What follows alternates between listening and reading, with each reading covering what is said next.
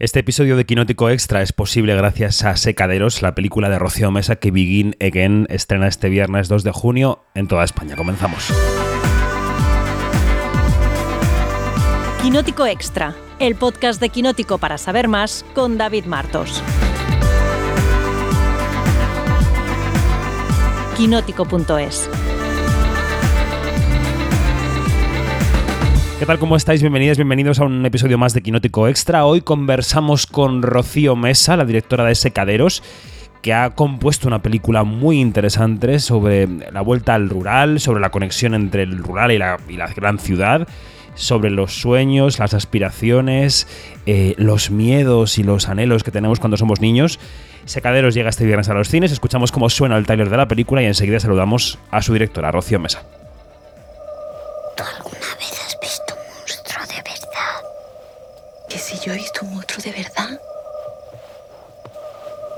Pues yo no. ¿Y tú? Vamos arriba, que se va el día. Abuelo.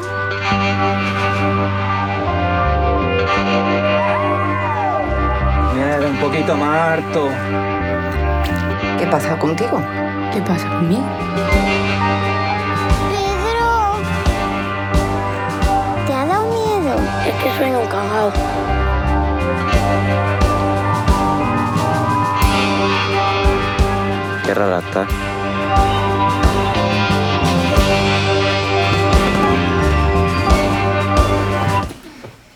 Te he visto entrar.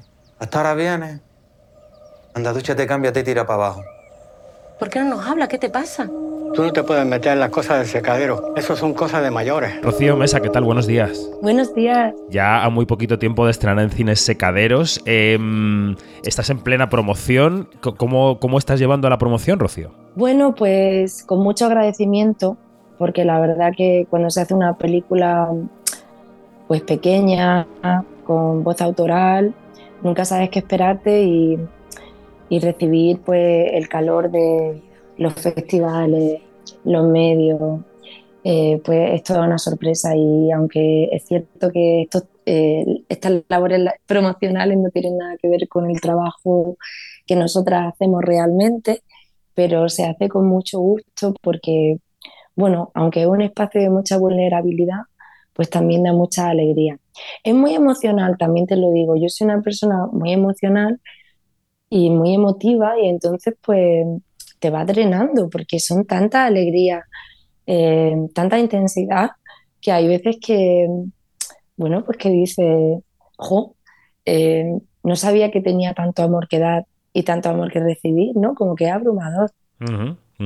Este estreno ya comercial en salas de secaderos el 2 de junio eh, supone el, final de un camino, aunque el camino sigue para la película, evidentemente, pero bueno, supone una cierta culminación de un proceso que, ¿cómo ha sido de difícil? ¿Cómo ha sido de difícil levantar, construir la ópera prima, Rocío? Pues levantar una ópera prima en España es difícil, se tardan de 5 a 7 años así de media. Em, y bueno, pues mm, es un proceso difícil, pero también tengo que decir que lo que tenemos que conseguir es que aunque los procesos sean largos y, y, complicados, más, bien diría complejo, eh, sean agradables. El proceso de creación tiene que ser tan importante como el resultado y en ese proceso pues hay mucho aprendizaje y cada experiencia de cada fase eh, se convierte en un proyecto en sí mismo, ¿no? O sea, cuando recuerdo, por ejemplo, los castings que, que fueron, bueno, pues eh, un casting popular, porque hemos trabajado con actores no profesionales, pues eh, solamente esa fase del proyecto fue tan enriquecedora, tan bonita, eh, tan llena de matices, me acercó tanto a mi tierra, me ayudó a conocer a personas extraordinarias, que solo eso ya era un proyecto en sí mismo, ¿no? Así que bueno, son muchos años, pero, pero hay, que, hay que tomárselo como que el proceso forma parte de la, de la obra propiamente e intentar estar muy presente en cada, en cada una de las fases y aprender las lecciones que, que, cada una de esas fases tiene que enseñarte para poder continuar haciendo cine, ¿no? que, que es el siguiente paso, eso es lo que viene ahora. Mm, claro. Eh, ¿Cómo ha sido ese, proceso? Eh, ¿Ha habido, ha pasado por algún eh, laboratorio de guion, por algún lab, por alguno de estos eh, lugares en los que, de los que estamos hablando en los últimos meses, que están asociados muchas veces a, a festivales, en los que se impulsan las generaciones de proyectos, o ha sido un proyecto completamente independiente y hecho, digamos, desde la base?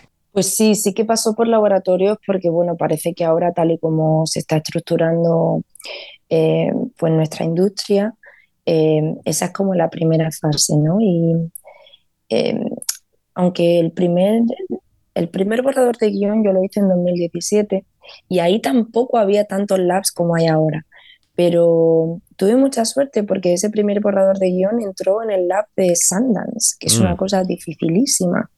Y de hecho, ese sello de calidad de Sundance fue un gran impulso para el proyecto. Y después, a partir de ahí, sí que estuvimos en más laboratorio eh, y eso pues nos ayudó a, bueno, pues a ir pensando y trabajando en el proyecto durante el proceso de financiación que fue largo. Eh, la película eh, es un homenaje a, tu tierra, ¿no? A la Vega de Granada y a cómo. y, a- al cruce de miradas entre. Entre, eh, entre eso, entre el origen, entre la base, lo más cercano a, a la tierra y esa mirada externa de quien va, vuelve de la ciudad o de un pueblo más grande a ese pueblo más pequeño. ¿Qué, qué- te preocupa o qué te interesa de esa tensión de miradas entre, la, entre el origen, ¿no? El origen propio y quien se ha ido fuera y vuelve a mirarlo con ojos nuevos o con ojos externos, Rocío? Bueno, pues me preocupa todo. O sea, es un tema que me, que- bueno, me genera una pulsión muy pasional porque tiene mucho que ver con quién yo soy y aunque no es una película autobiográfica, pues es una película que he rodado en mi tierra, como tú bien apuntas, en, en una especie de quizá intento inconsciente de volver a mis raíces porque de otra manera no podría haberlo hecho. Y, y esta dualidad de lo que sentimos con las zonas rurales es algo que me ha perseguido siempre, porque yo crecí en uno de esos pueblos de la Vega de Granada, soy de pueblo, y siempre digo que ser de pueblo es un superpoder, pero ser de pueblo también entraña muchos misterios, muchos secretos, muchos peligros.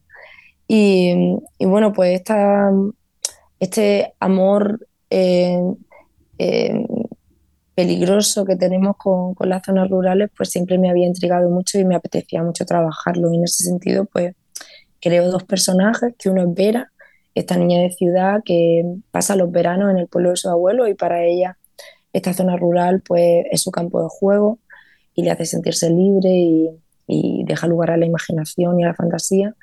Y luego tenemos a Nieve, una adolescente que es de ese pueblo, que ha nacido allí, ha crecido allí, entonces todo aquello ya se le hace repetitivo, pequeño, cansino.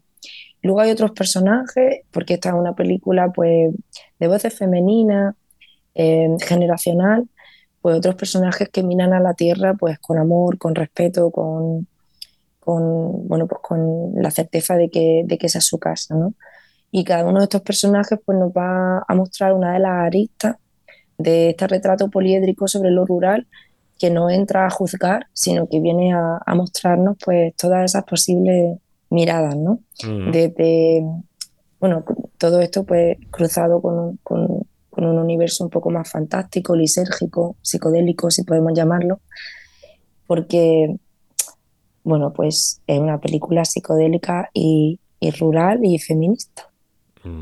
Y esa parte, además, tú decías, bueno, ser de pueblo, aparte de ser un superpoder, tiene algo de mágico, ¿no? Tiene algo de magia o de, o de secreto o de, o de misterioso. Eh, claro, la parte sobrenatural de la película, que podemos también llamarlo así, eh, ti- tiene que ver con eso, tiene que ver con que eh, los códigos de la vida en esos sitios eh, hasta un punto pueden resultar indescifrables para quien no ha crecido allí. Bueno, sin duda ese es uno de los elementos. En este caso, eh, esta criatura mágica que habita en los secaderos de tabaco de la Vega de Granada y en esta película, pues procede de mi propia imaginación de niña, porque cuando yo vivía en La Vega, yo veía esas estructuras arquitectónicas enormes, que son como cabañas, así como que te recuerdan a las historias que hemos leído de pequeños, de los tres cerditos y tal, Sí, sí. pero son enormes. Entonces, claro, en tu imaginación dices, ¿quién vive ahí? Pues criaturas gigantes, ¿no? De la tierra. Y esa idea que, que era, que estaba muy clara en mi infancia, pues luego me ha ido acompañando Pero es que ciertamente la, la naturaleza, los bosques, las choperas de la vega, la acequia, eh, todo esto se antoja muy misterioso cuando eres niño. Luego de adulto a veces perdemos esa, esa mirada inocente y fantástica, pero de niño realmente eh, se antoja como, como algo a veces tenebroso, a veces extremadamente luminoso, pero sin duda con mucho misterio y que invita a, la fantasía. Y si eres un adulto que eres capaz de, de conservar esas fantasías de la niñez, pues pues acabas escribiendo estos guiones, claro. Efectivamente. Oye, eh, supongo que habrás tenido que, responder muchas veces ya cómo ha sido tu trabajo con, con actores no profesionales. Lo que, lo que yo pensaba, además viendo cómo es el panorama ¿no? de, los, de los debuts de las óperas primas que estamos recibiendo recientemente en el cine español, muchas de ellas por parte de directoras. Digo, lo que yo pensaba era que esto, esta tendencia a contar con actores que no habían hecho nada antes eh, es, casi ya una categoría y no sé si a lo mejor tendríamos que dejar de dividir entre profesionales y no profesionales, porque en el fondo cada historia puede pedir un perfil distinto de alguien que se ponga delante de la cámara, ¿no? Hay, a lo mejor tu historia pedía voces y cuerpos que no estuvieran, digamos, em, e, e, entrenados en lo que solemos llamar la profesionalidad del actor, ¿no? ¿Cómo, ¿Cómo, ves tú este debate? A mí me parece que tú has dado en la tecla en, en, lo que se refiere a que depende del proyecto. O sea, yo personalmente, bueno, sí que hay, hay creadores y creadoras que dicen, bueno, no, yo es que quiero trabajar de esta manera, ¿no? Que, que, tampoco lo hemos inventado nosotras, lo de trabajar con actores no profesionales, ya lo veíamos en neorealismo italiano, Bresson, o sea, se ha hecho mucho a lo largo de la historia del cine, porque al final pues son herramientas, ¿no? Y lo que yo pienso es que eh, cada proyecto requiere de herramientas diferentes y de la misma manera que cada proyecto debería tener diseños de producción diferentes, pues también debe contar con, con actores con perfiles diferentes y, y en, este, en este caso, en Secadero, íbamos a trabajar con el cultivo del tabaco. Era una película muy de la Vega de Granada. A mí me hacía mucha ilusión y me parecía que era eh, pues un privilegio poder llevar el acento de mi tierra a la gran pantalla. Entonces tenía muy claro que para este proyecto iba a necesitar actores de, de la tierra, de vecinos, amas de casa, agricultores, pero probablemente en el futuro haga otros proyectos donde el entrenamiento de un actor profesional es algo que yo respeto muchísimo y, me apetezca trabajar con actores profesionales, en mi caso. Mencionabas que, el guion de la película eh, arrancó muy bien en ese lab del Festival de Sundance. La película terminada también tuvo, por ejemplo, el respaldo del público en el Festival South by Southwest de Austin. Eh, no en vano tú eh, llevas muchos años residiendo en California, en Los Ángeles. más allá de que tu inquietud personal haya buscado desde allí contar tus orígenes y volver a la raíz, Em, ¿Cómo es tu mirada sobre el cine español, sobre la industria española, en la que digamos que eh, te presentas en sociedad oficialmente esta semana? Em, eh, no sé cómo es el proceso, pero bueno, podríamos decirlo. ¿Cómo es tu mirada de esta industria y de este hacer cine aquí, viviendo allí, conociendo de primera mano los procesos de Hollywood, ¿no? Em, ¿Cómo es esa dicotomía? ¿Cómo lo ves? Pues mira, yo no conozco tan de primera mano los procesos de Hollywood, tengo que decirte, porque yo vivo en Los Ángeles por una cuestión completamente circunstancial. Eh, me dieron una beca, la beca casualmente era allí. Eh, yo me vi viviendo en California y yo me conecté pues con toda la contracultura californiana y, y, con el cine experimental que se está haciendo allí, que me interesa muchísimo, eh, con otros espacios muy, muy diferentes a los de eh, la industria hollywoodiense. Y de hecho, si alguna vez me he acercado a la industria, es por una cuestión de que necesito ganar dinero, porque una viene de clase obrera, y, pero en realidad no es, no es, un espacio que me interese. Yo me he movido mucho pues, en, en la contracultura y en el underground eh, angelino, que es lo que a mí me ha interesado. En la música, el arte eh, y otros cines.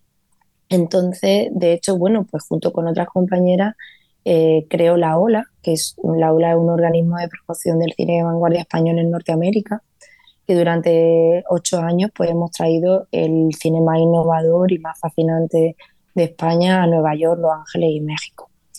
Eh, entonces, bueno, pues, ¿cómo veo yo la industria española desde fuera y desde dentro? Pues la veo Claro. mm, que está en un momento muy ilusionante, en el que cada vez tenemos más voces femeninas eh, narrando historias, eh, que desde hace 10 años, coincidiendo con los movimientos de, del 15M y toda la crisis económica, ha habido un revulsivo creativo con una necesidad de innovar y de, y de crear películas rupturistas en lo estético y en lo narrativo absolutamente fascinantes, que nos hemos posicionado internacionalmente en los mejores festivales, estamos en Cannes, estamos en Berlinale, estamos en Locarno, con autores y autoras eh, con voces interesantísimas, eh, que lo único que nos hace falta en, este panorama español, pues que siga habiendo ayuda a la cultura, que siga habiendo ayuda al cine, que esas ayudas cada vez estén menos burocratizadas para que podamos hacer sistemas de producción más flexibles, que se acerquen a las obras que nosotras queremos crear,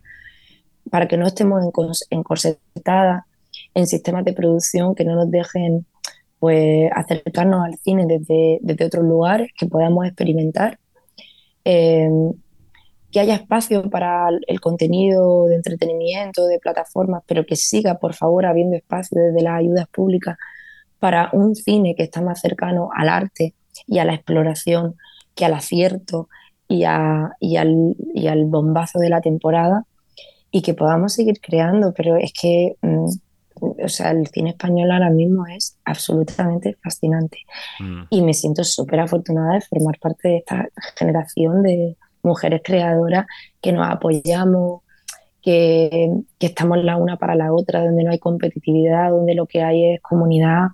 Joder, pues una suerte. Mm.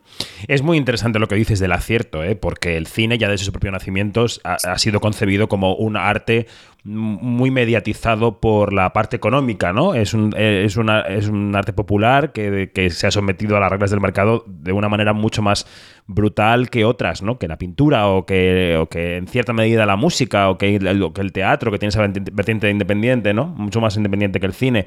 Y en el cine parece que si no tienes éxito comercial, los proyectos son fracasos, ¿no? Eh, y quizá no debería ser así, Rocío. Bueno, yo nunca lo he visto así. Es que em, no, nunca lo he visto así, la verdad. Porque de hecho creo que las mejores películas de la historia no han sido éxitos comerciales necesariamente. A ver, lo que realmente es importante es darnos cuenta de que las ayudas públicas para lo que sirven eh, no es para ayudar a las grandes empresas productoras que están haciendo eh, productos comerciales que ya de por sí en el mercado les van a generar beneficios. Las ayudas públicas para lo que sirven es para que los artistas tengan la oportunidad de explorar y de crear en un espacio seguro, confortable, en el que el arte pueda seguir evolucionando sin necesidad de estar supeditado a los intereses y necesidades del mercado. Y además las ayudas públicas para lo que sirven es para democratizar el acceso a la cultura, para que las personas de todos los estratos socioeconómicos puedan hacer arte, para que, para que todas las voces tengan derecho a contar historias y no solamente las más privilegiadas. Y si tenemos eso claro, todo va bien. Eh, mm, ¿Cómo está el estado de de agitación interior de cara a lo que pueda pasar en salas este fin de semana? Eh, ¿Estás nerviosa? ¿Estás tranquila? Eh, ¿Estás confiada? ¿Crees que el proceso ya está hecho y que poco puedes eh, modificar?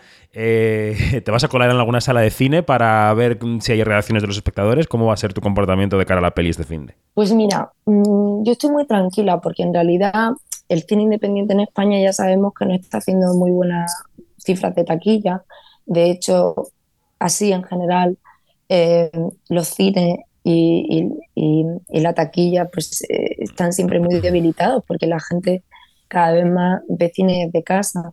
Entonces no tengo grandes expectativas, con lo cual todo lo que venga eh, será agradecimiento. Eh, y con respecto a la reacción del público, pues ahora estamos haciendo muchos preestrenos en Madrid, en Barcelona y también hemos tenido la suerte de compartir la película en muchos festivales, no solo en España, sino en otros países. Y tengo que decirte que, pues que eso es lo que menos miedo me da, porque Eh, la película, pues con sus fallos, sus aristas o sus peculiaridades, es una película muy sanadora, muy reconciliadora, es un viaje psicodélico que, que, que invita pues, eh, a la reconciliación. Y tengo que decir que todo el mundo sale del cine eh, habiendo hecho ese viaje un poco eh, terapéutico, lisérgico, y, y eso no me da miedo, porque sé que, sé que quien se acerque a la sala va a salir muy reconfortado. Mm. Tengo, tengo, tengo esa certeza. Así que no, no, no, tengo ni que fiarlos porque ya lo he ido viendo, ¿no? Lo he ido viendo en estos pases y es una cosa muy bonita. Sí, sí, sí, no, no. Los, los eh, directores y directoras que comparten sus películas en pases previos con el público siempre tienen eh, buenas palabras para esas experiencias porque en el fondo se comparte, o sea, son eh, testeos de la película en directo que suelen tener muy buena, muy buena acogida y además, bueno, también estamos en una tendencia en la que mm, eh, cuando las películas son pequeñas, quienes las han hecho las están acompañando en pases en salas también después del estreno y eso yo creo que es enriquecedor para la gente que lo, que lo está agradeciendo. Totalmente, de hecho en Granada pues vamos a hacer pases con, con los actores, eh, que imagínate pues la ilusión que le hace a ellos. Es que también tengo que decir que este momento de compartir la película en sala es una alegría compartida que se multiplica, porque no solamente eres tú llevando una película al cine, sino todo el equipo que ha hecho la película. Entonces es como una especie de, pues no sé, de fiesta colectiva donde cada persona que ha puesto un granito de arena lo vive con muchísima ilusión. Así que, bueno, pues sí, es muy bonito. Pues eh, Rocío Mesa, directora de Secaderos, que llega este viernes a los cines. Muchas gracias y suerte, suerte con esta película y con lo que, con lo que venga después. Muchas gracias a ti.